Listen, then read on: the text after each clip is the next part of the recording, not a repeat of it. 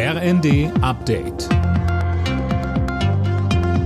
Stündlich neu. Auf den Punkt informiert. Ich bin Philipp Nützig. Guten Morgen. Ein US-Kampfflugzeug hat den mutmaßlichen chinesischen Spionageballon abgeschossen. Dafür wurde der Luftraum im Südosten des Landes zeitweise gesperrt. Mehr von Daniel Bornberg. Nach Angaben des Pentagons wurde der Ballon vor der Küste von North und South Carolina abgeschossen. Die Trümmer sollen jetzt möglichst geborgen werden. US-Verteidigungsminister Austin sprach mit Blick auf den Ballon von einer nicht hinnehmbaren Verletzung der amerikanischen Souveränität durch China.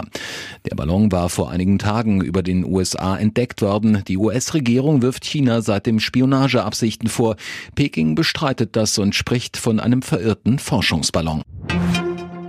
Nach der Entscheidung der Bundesregierung, der Ukraine Leopard-Kampfpanzer zur Verfügung zu stellen, sollen auch andere Länder Leoparden liefern. Allerdings fehlen dort noch konkrete Zahlen.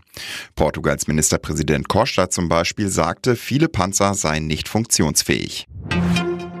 Die Bundesregierung will prüfen, ob Asylverfahren von Flüchtlingen, die auf dem Mittelmeer gerettet werden, künftig in Afrika durchgeführt werden können. Das sagte der Sonderbevollmächtigte für Migrationsabkommen Stammt der FAZ. Er plant Migrationsabkommen mit den wichtigsten Herkunftsländern. Borussia Dortmund hat das Bundesliga-Spitzenspiel gewonnen. Der BVB siegte gegen Freiburg klar mit 5 zu 1. Union Berlin hat durch ein 2 zu 1 gegen Mainz vorerst die Tabellenspitze übernommen und kann nur von den Bayern zum Abschluss des Spieltags überholt werden.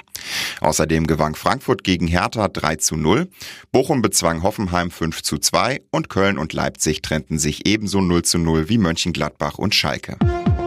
Alle Nachrichten auf rnd.de